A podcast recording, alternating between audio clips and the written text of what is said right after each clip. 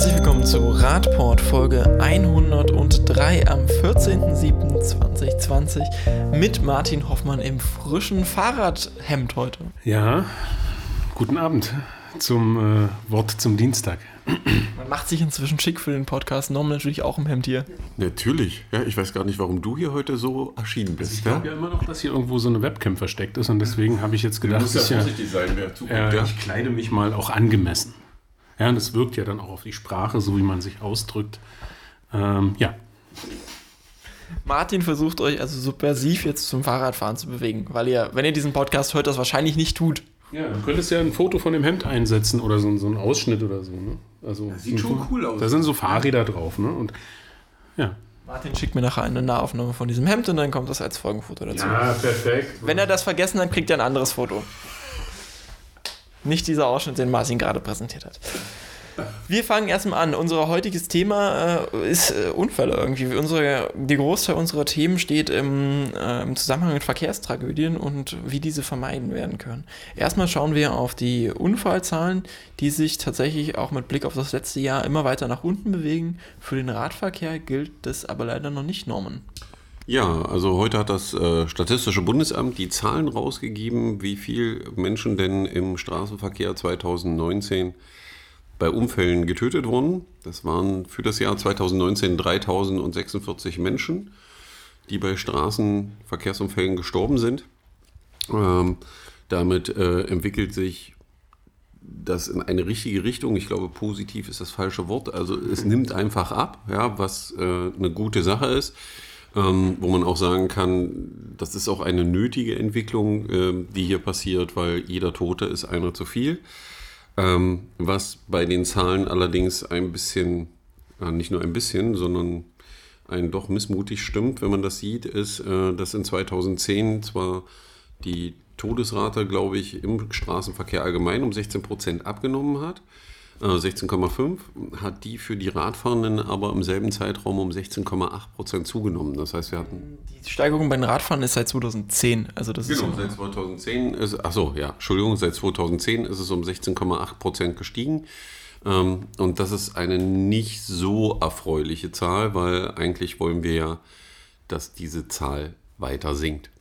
Was sich aber damit erklären lässt, dass ja insgesamt der Radverkehrsanteil in den meisten Städten rapide steigt. Die Frage wäre jetzt nur, ist die Steigerung des Radverkehrsanteils ähm, Also ich, Stärker glaube, oder- ich glaube schon, dass sie in, also wenn wir auf Magdeburg gucken, glaube ich, liegt diese Zahl für seit 2010 bei über 16 Prozent, äh, ähm, was die Steigerung des Radverkehrsanteils angeht. Das heißt, in absoluten Zahlen dürften die Zahlen immer noch auf dem Niveau sein, wie sie sein sollten. Also nicht wie sie sein sollten, weil eigentlich sollen sie wir sinken. eine Vision Zero haben ja eigentlich. Genau, eigentlich, glaube ich, wollen wir alle, dass niemand, der sich auf dem Weg zur Arbeit macht, äh, Freunde besucht oder einfach aus Spaß fährt, äh, am Abend nicht mehr nach Hause kommt und der Familie das mitgeteilt werden muss, weil das muss die Zielsetzung allen Handels sein, dass so etwas unterbunden wird. Mir fällt da gerade ein, wir haben das Thema gar nicht für einen Podcast, aber wahrscheinlich hat es der ein oder andere gesehen, dieses Video, ich glaube aus Australien oder irgendwer hat es gemacht, was über Twitter lief, wo man so einen Mann interviewt und ihn fragt,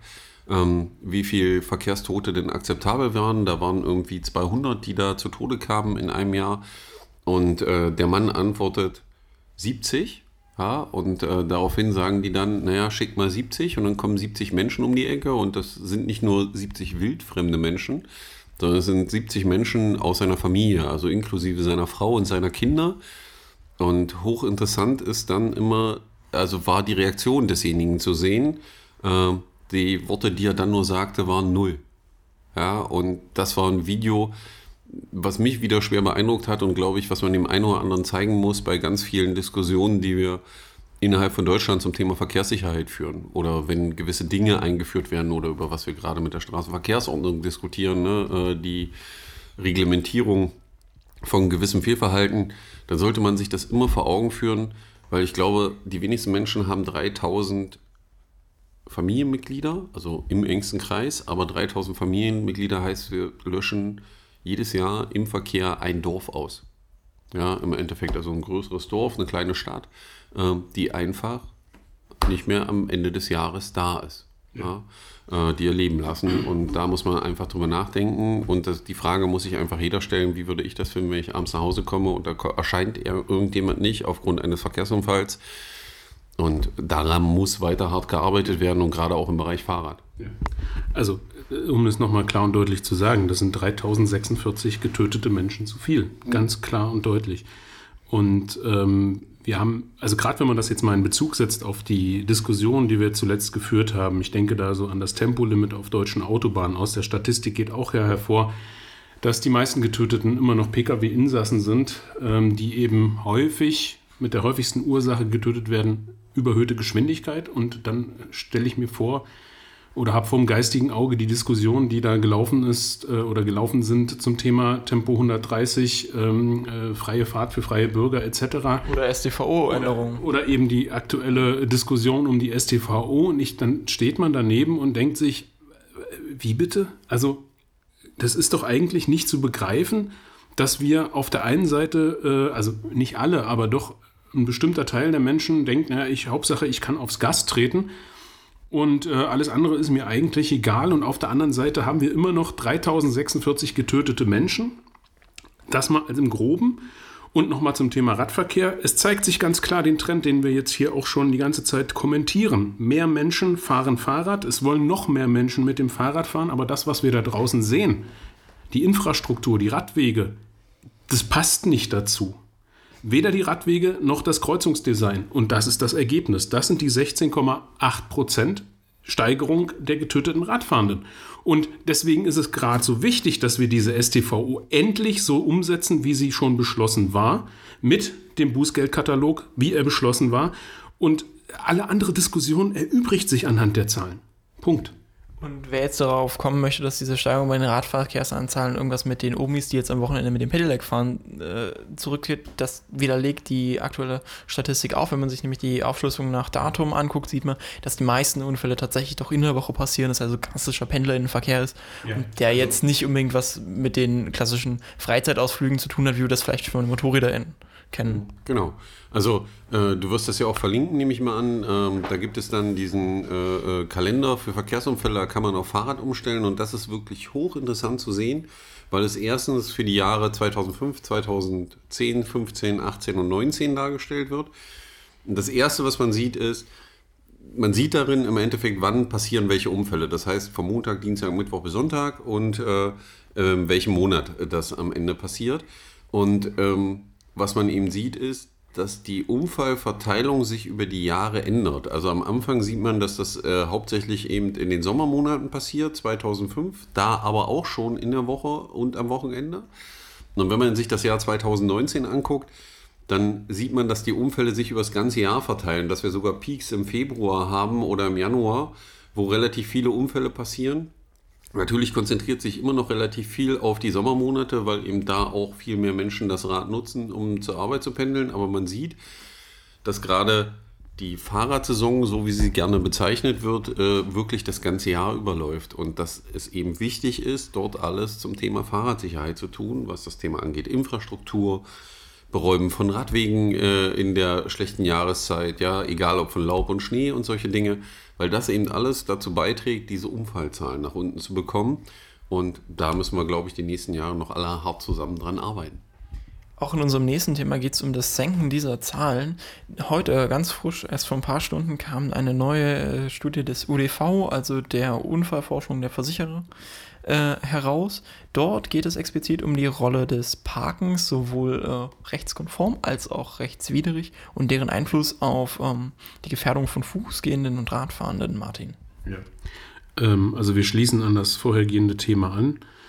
Ähm, ja, das macht schon auch wieder nachdenklich, ähm, bringt es aber sehr schön auf den Punkt, auch das, was immer wieder, was wir fast tagtäglich diskutieren.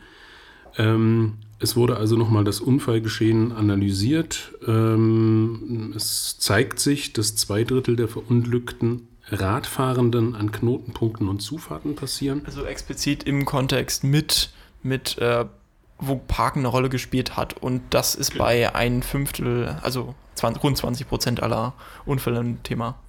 Genau. Und ein Drittel der Verunglückten ähm, oder der Unfälle passieren eben auf der Strecke. Und wenn man sich das dann eben mal genauer anschaut, dann sieht man eben, dass das äh, ein Großteil der Unfälle passieren, weil eben Menschen aus ihren Autos aussteigen, ohne den Schulterblick zu machen, so wie man das in der Fahrschule mal gelernt hat. Und eben sehr viele Unfälle direkt mit Parken oder eben auch Falschparken zu tun hat. Und ähm, wir sprechen also hier von 18 Prozent. Also es gab insgesamt, ähm, es wurden 27.659 Unfälle untersucht und 18 Prozent davon standen in direktem Zusammenhang mit Parkunfällen, also im direkten Zusammenhang mit Parken beziehungsweise indirekt. Das heißt also, dass die Sichtweisen äh, nicht eingehalten wurden. Und das macht dann schon sehr nachdenklich, gerade wenn man vor Ort in den Kommunen immer wieder diskutiert, dass das Falschparken nicht ordentlich äh, kontrolliert wird. Ähm, es gibt dann eine spannende Tabelle, wir werden das ja auch verlinken.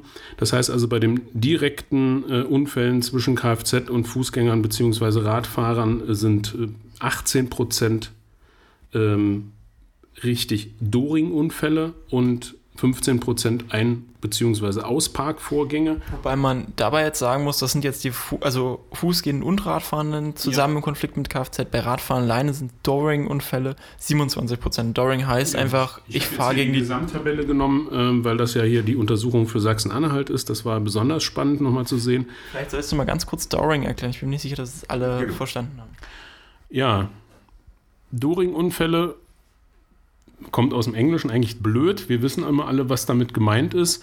Es handelt sich einfach um Unfälle, auch ein blöder Begriff, das haben wir auch schon mal diskutiert, die dadurch entstehen, dass man an äh, abgestellten Fahrzeugen motorisiert, also Autos vorbeifährt oder eben Lieferfahrzeugen und dort die Aussteigenden einfach die Tür aufmachen, ohne den Schulterblick zu machen. Und äh, ja, als Radfahrer hat man dann eben häufig keine Chance und die Unfallfolgen sind sehr schwer. Das kann einmal dadurch entstehen, dass man eben wirklich direkt in der Tür hängen bleibt. Ich sage das schon ein bisschen salopp, aber das hat, wenn man sich so die Tür vorstellt, echt wirklich gravierende Folgen, wenn man sich auch mal mit, äh, mit Ärzten unterhält. Und das andere ist dann eben, dass man, wenn man das noch sieht, auf den Straßenbereich ausweicht und wenn man dann eben äh, Pech hat, auch salopp gesagt, dann ist gerade eben ein Kfz hinter einem und dann wird man vom Fahrzeug erfasst. Und ähm, das macht man sich eben nicht bewusst. Deswegen ist die Studie so wichtig, und, äh, die das eben nochmal aufzählt, ähm, wie hier die Verteilung ist, was das für ein Riesenrisiko ist und ähm, wie, welche Aufmerksamkeit parkender Verkehr äh, in den Städten äh, braucht, damit man da handelt und dass äh, Fahrverkehrsteilnehmer, die im Auto sitzen, eben sich bewusst machen, was sie da machen, wenn sie aussteigen. Darüber hinaus gab es dann auch noch die Konflikte, die, also das ist ja, Outdooring ist das eine Problem, zum anderen ist das Problem halt, dass Fahrzeuge widerrechtlich auf Radwegen oder Fußwegen abgestellt werden, dadurch werden Räume verengt, es kommt zu unübersichtbaren Situationen. Aber es wird auch kritisiert, dass regelkonformes Fahren, äh, Parken auch eine Unfallursache sein kann. Dabei geht es explizit um die ähm, Sichtbeziehungen in Kreuzungsräumen. Das, dort ist ja definiert, ähm, dass in der STVO mindestens fünf bis acht Meter freizuhalten sind. Das reicht aber häufig gar nicht aus, so die Studie, um die nötigen Sichtbeziehungen für äh, sicheren Verkehr herzustellen. Ja, also die Studie kommt zu dem Schluss, dass äh, nicht fünf beziehungsweise acht Meter, so wie es in der STVO steht, äh, ausreichen, sondern dass man bei Tempo 50 mindestens 20 beziehungsweise 15 Metern äh, nach der Querungsstelle ähm, oder vor der Querungsstelle eben die Sichtbereiche frei halten muss. Ähm, und wenn man dann eben in der täglichen Diskussion vor Ort steht, äh, dann sind ja selbst die fünf beziehungsweise acht Meter dann meistens mit irgendwie so einem Schulterzucken und ähm, ja, pff, muss man halt irgendwie sich anpassen oder langsam fahren. Ähm, deswegen ist diese Studie so wichtig, die nochmal ganz klar und deutlich zeigt, dass wir eben insbesondere an diesen Querungsstellen genau gucken müssen, wie parkender, ruhender Verkehr organisiert werden müssen und wenn wir eben gegebenenfalls es nicht einrichten können, dann eben geringere Geschwindigkeiten anordnen. Darüber hinaus noch die Empfehlung natürlich immer zu vermeiden, dass der Radverkehr explizit direkt an lang geführt wird. Da muss ein Sicherheitsraum dazwischen. Wie dieser ausgestaltet ist, auch die Frage. Norman will noch was ergänzen. Ja, also das kommt in dieser Studie eben äh, wirklich hart raus, dass man diesen Sicherheitsbereich einführen muss, den man ja gerade bei vielen Radfahrern und Schutzstreifen nicht sieht. Ähm, was hier auch wieder rauskommt, ist, also auch selbst wenn man regelgerechtes Parken, das was Martin gerade beschrieben hat, zulässt, führt das einfach zu Problemen, ja, denen die meisten sich nicht bewusst sind. Also wir reden nur gerade bei Fußgehenden auch darüber, Kinder, die zur Schule gehen und zwischen parkenden Autos vorkommen äh, die gar nicht sehen können. Ne? Der Autofahrer kann sie auch nicht sehen. Das sind immer hochrisikoreiche Situationen. Man versucht das dann an äh, manchen Stellen dadurch zu lösen, indem man die äh, Bordsteine vorzieht, dass die Kinder im Prinzip zwischen den Autos vernünftig durchlaufen können und noch einen Sicherheitsbereich haben. Die werden dann aber wieder zugeparkt, da muss man zupollern und so. Es ist schon interessant, diese Studie zu sehen. Äh, wie gesagt, sie geben mir auch ein paar Empfehlungen, was man machen soll und machen kann. Ähm, ich hoffe, dass sie gelesen wird und man daraus Entscheidungen trifft. Aber gerade diese Studie greift eben ein Thema an, was ja immer zum Haarausfall führt, weil wenn es um parkende Fahrzeuge geht im öffentlichen Raum, dann scheint das ja ein Grundgesetz verankertes Recht zu sein, dass das so sein muss. Ja, und äh, es ist immer eine schwierige Diskussion, die geführt werden muss. Deswegen finde ich es gut, dass die, ähm, die Unfallforschung hier mal äh, dazu ja, eine Untersuchung gestartet hat, die man auch sicherlich bei der einen oder anderen äh, Stelle einsetzen kann, um ihnen klarzumachen, welches Problem da einfach herrscht, um Bewusstseinswandel herbeizuführen. Mhm. Also es gab noch ganz spannenderweise ähm, so eine Art, ähm, Sie haben es hier genannt, Vermeidbarkeitsbetrachtung. Das heißt, Sie haben mal ausgerechnet, ähm, bei einer Ausgangsgeschwindigkeit von 20 Kilometern pro Stunde, das ist jetzt für sagen wir mal, den Normalradfahrenden schon eine gemächliche, gemächliche Geschwindigkeit, dass man, ähm, wenn die Tür sich öffnet, noch elf Meter entfernt sein muss, damit es zu keiner Kollision kommt. Das heißt also, wenn ich schon auf Höhe, was ja häufig der Fall ist, wenn ich also schon auf Höhe des Fahrzeugs bin, die Tür öffnet sich, ich habe gar keine Chance. Ich habe null Chance. Ich kann nur in diese Tür reinfahren oder eben ausweichen und beides ist für mich möglicherweise sogar tödlich. Und das muss man sich vor Augen führen und äh, deswegen es gibt ja diese schönen Beispiele, wie nennt sich das niederländischer Griff, mhm. ne, wo äh, eben mit, wo man sich eben, wo man mit der rechten Hand die Tür, die Fahrertür öffnet und sich automatisch rumdreht und nochmal schaut. Ich weiß nicht, äh, äh, es gibt ja, warum man solche äh, Hinweise nicht auch irgendwie im Fahrzeug mal anbringen kann. Und Ne, die, die, die, die, äh, also die äh, Jungs, die die Studie erstellt haben, machen ja genau diesen Hinweis. Ja? Das eine ist eben genau. diese Aufklärungsarbeit an die Autofahrenden äh, beim Türöffnen darauf zu achten oder eben Assistenzsysteme einzuführen, die die Tür verriegeln, wenn äh, von hinten ja. irgendwas kommt. Ähm, auf der anderen Seite natürlich der Hinweis auch auf alle, äh, die uns zuhören und Radfahrenden, äh, haltet bitte unbedingt Abstand vom parkenden Autos, wenn ihr an ihnen vorbeifahrt. Ja, wir, man sieht es ja häufig, wenn man äh, mit dem Rad durch die Stadt fährt.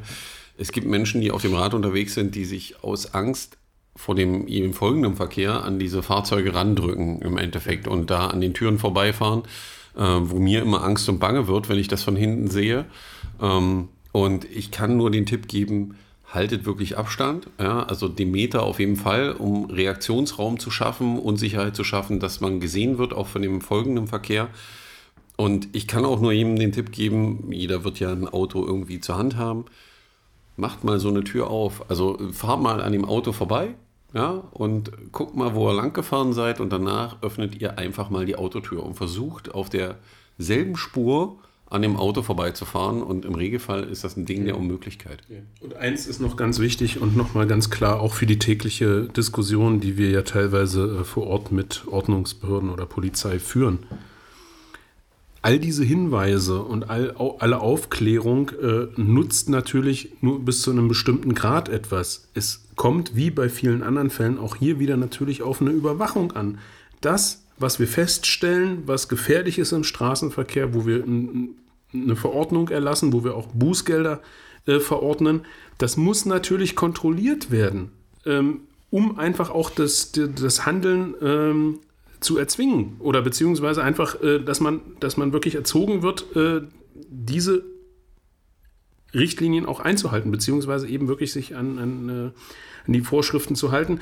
Und ohne das wird es nicht funktionieren. Und deswegen finde ich es immer wieder spannend, wenn man so Beispiele aus anderen Ländern sieht, dass die Polizei und die Ordnungsämter eben doch dann mal den Abstand überwachen oder eben, ob man den Schulterblick gemacht hat, etc. Da muss man sich einfach fragen. Und dann kommen wir wieder zurück zu, zum ersten Thema, die äh, Verkehrstoten, warum das nicht viel häufiger passiert. Dabei kommen wir direkt zum nächsten Thema, denn äh, das Thema besprechen nicht nur wir, sondern auch die Osnabrücker äh, leitenden Notärztinnengruppe für Stadt und Landkreis dort hat sich ähm, dort mal mit einem offenen Brief an Stadt und Polizei gewandt, um wahrscheinlich das, was sie täglich erleben, etwas einzugrenzen.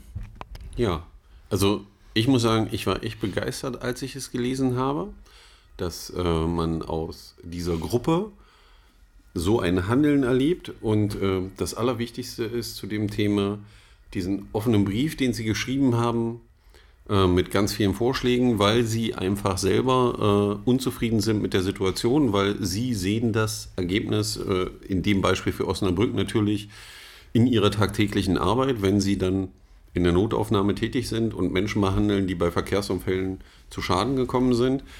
Und die Situation muss so schlimm sein, also in Osnabrück für die äh, Notärzte, dass sie einen offenen Brief geschrieben haben. Ja, also auch in Folge, es gab, man muss dazu wissen, es gab auch kurz vorher wieder einen tödlichen Unfall in Osnabrück äh, mit einer Radfahrerin und sie fordern eben konkrete Dinge. Und äh, dazu sind eben solche Sachen wie, dass es mindestens zwei Meter breite abgetrennte Radwege an den Ausfallstraßen gibt, also an dem, was man als klassische Hauptverbindungsroute in der Stadt kennt. Ähm, dann, dass es Protected Bike Links gibt, dass ein Parkverbot auf Rad- und Fußwegen passiert, ja, also dass das nicht zugelassen wird.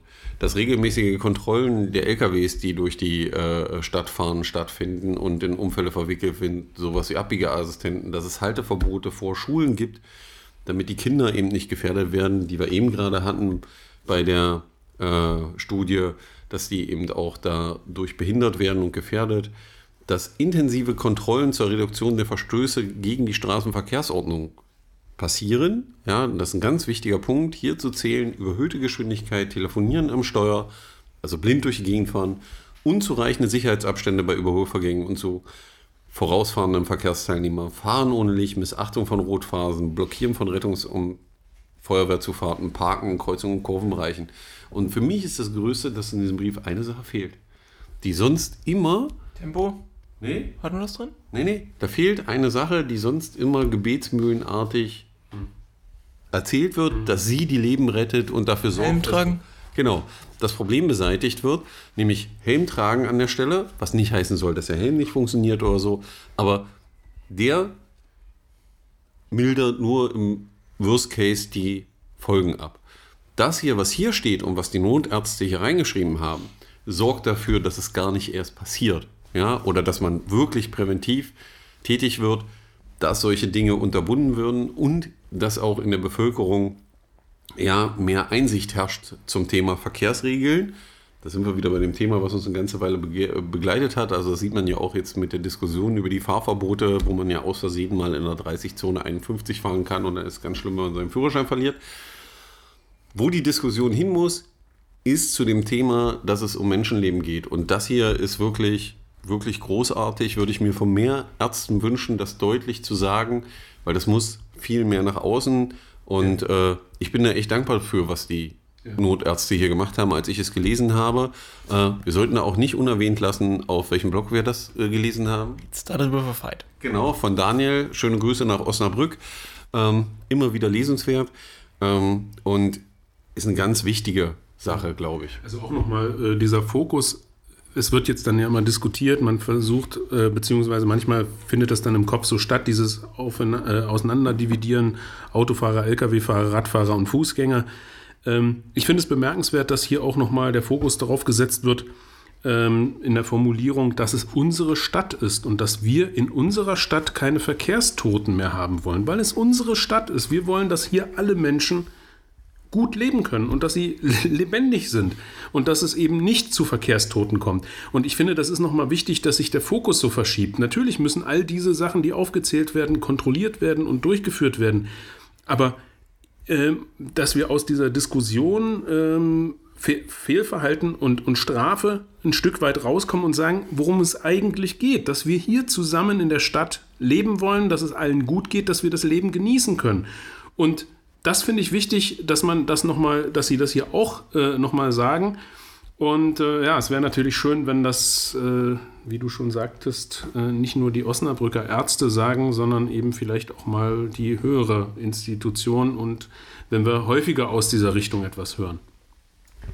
Wir kommen noch zu unserem letzten Thema für heute und wir schauen uns die Critical Mass an. Wir sprechen ja häufiger mal über eine Critical Mass, wenn es Probleme gab und diesmal gab es die in Krefeld, ist auch sehr prominent in den letzten Tagen in den sozialen Medien diskutiert wurden, denn dort äh, steht jemand stellvertretend für eine Critical Mass jetzt äh, vor Gericht.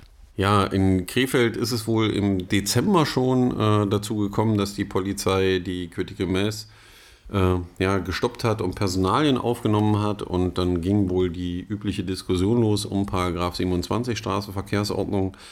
Ähm, das Verheerende ist, dass. Äh, Was ist Paragraph 24 Straßenverkehrsordnung? 27 äh, äh, Verband, ja, dass man ähm, mehr als 15 Radfahrern auf der Straße fahren darf im Verband.